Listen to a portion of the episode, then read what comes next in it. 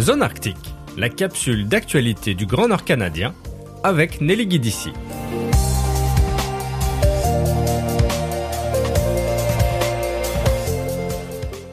Le groupe de travail de protection de l'environnement arctique marin du Conseil de l'Arctique, appelé PAM, a divulgué les données les plus récentes concernant le trafic maritime dans l'océan Arctique.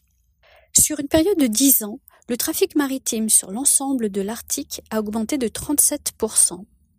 1782 bateaux ont été comptabilisés en 2023 contre 1298 dix ans plus tôt en 2013. De plus, 41% de ces navires sont des bateaux de pêche, avec 723 navires de pêche, tout pavillon confondu, comptabilisés en 2023. L'augmentation du trafic s'explique entre autres par la facilité d'accès de l'océan Arctique, où la glace de mer diminue de plus en plus à cause du réchauffement climatique. Une autre raison est l'augmentation de l'extraction des ressources naturelles dans le nord, avec la mine Mary River au Nunavut, où le minerai de fer est transporté par bateau après son extraction.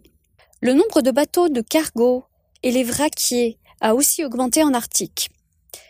Dans la région arctique où le climat se réchauffe trois fois plus vite que dans le reste du monde, les bateaux de pêche, les pétroliers et les cargos sont les plus gros émetteurs de carbone noir, qui est un gaz à effet de serre. Un regroupement international d'associations de protection de l'environnement, appelé Clean Arctic Alliance, a demandé le 8 décembre dernier à la présidence norvégienne du Conseil de l'Arctique de faire preuve de leadership et de prendre des actions concrètes pour contrer ce problème des émissions de carbone noir en Arctique. L'une des mesures proposées par Clean Arctic Alliance vise la responsabilité de chaque État membre du Conseil de l'Arctique en leur demandant de publier un rapport actualisé sur l'état d'avancement de la mise en œuvre et du respect de leurs engagements à réduire les émissions de carbone noir de 25 à 33% d'ici 2025.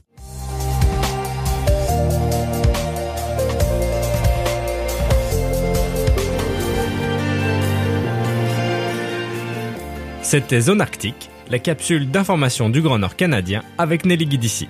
Pour retrouver tous les articles de Zone Arctique, lisez le journal L'Aquilon, disponible en kiosque tous les jeudis ou sur aquilon.nt.ca.